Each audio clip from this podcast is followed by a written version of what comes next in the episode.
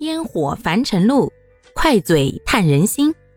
大家好，欢迎收听今天的快嘴唠家常，换个角度看生活。秋季养生六大要点下，秋天养生第四点就是要注意秋凉和秋冻。这俗话说得好，一场秋雨一场凉。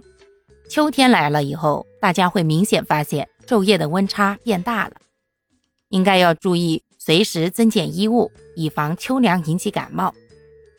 但是呢，一下子从夏天过渡到冬天的话，身体也有些接受不了，所以呢，又要适当的动一下，让人体呢提高御寒能力。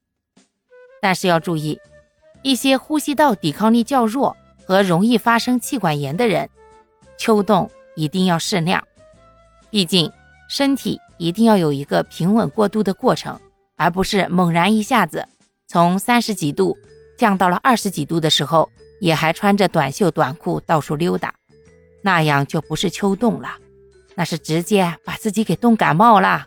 毕竟适当的秋冻呀，也是为了提高身体的素，提高我们人体适应气候变化的能力和抗寒的能力。第五点就是要注意。抵制秋膘，原来经常有人说要贴秋膘，可是现在咱这生活越来越好了，哪个还要贴秋膘呀？大家要注意了，就是夏天的天气炎热，能量消耗过大，大家普遍食欲不振，造成了体内的内热供给不足。到了秋天，哎，天气转凉了，这饮食啊，往往会不知不觉就过量了，热量的摄入啊，大大的增加。再加上宜人的气候，使人的睡眠变得充足，汗液也减少了。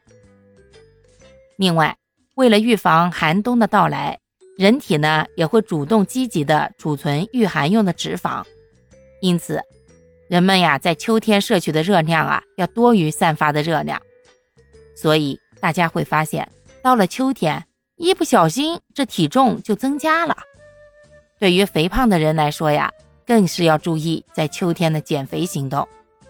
这饮食上呢，建议多吃些红豆、萝卜、薏仁、海带、蘑菇等低热量的食物。另外，秋季呢还要注意提高一些热量的消耗，有计划的增加一些活动量。第六点就是秋天适合远足或登山。秋季啊是登高望远的黄金季节。户外登山能够增强人体的呼吸和血液循环，使人的肺活量和心脏的收缩力都得到增强。尤其是久居闹市的人啊，在秋天郊游的时候，能吸收到更多的负氧离子，对人体的神经系统有很好的营养和抚慰的作用，同时也可有效抵御秋燥、肃杀之气的侵害。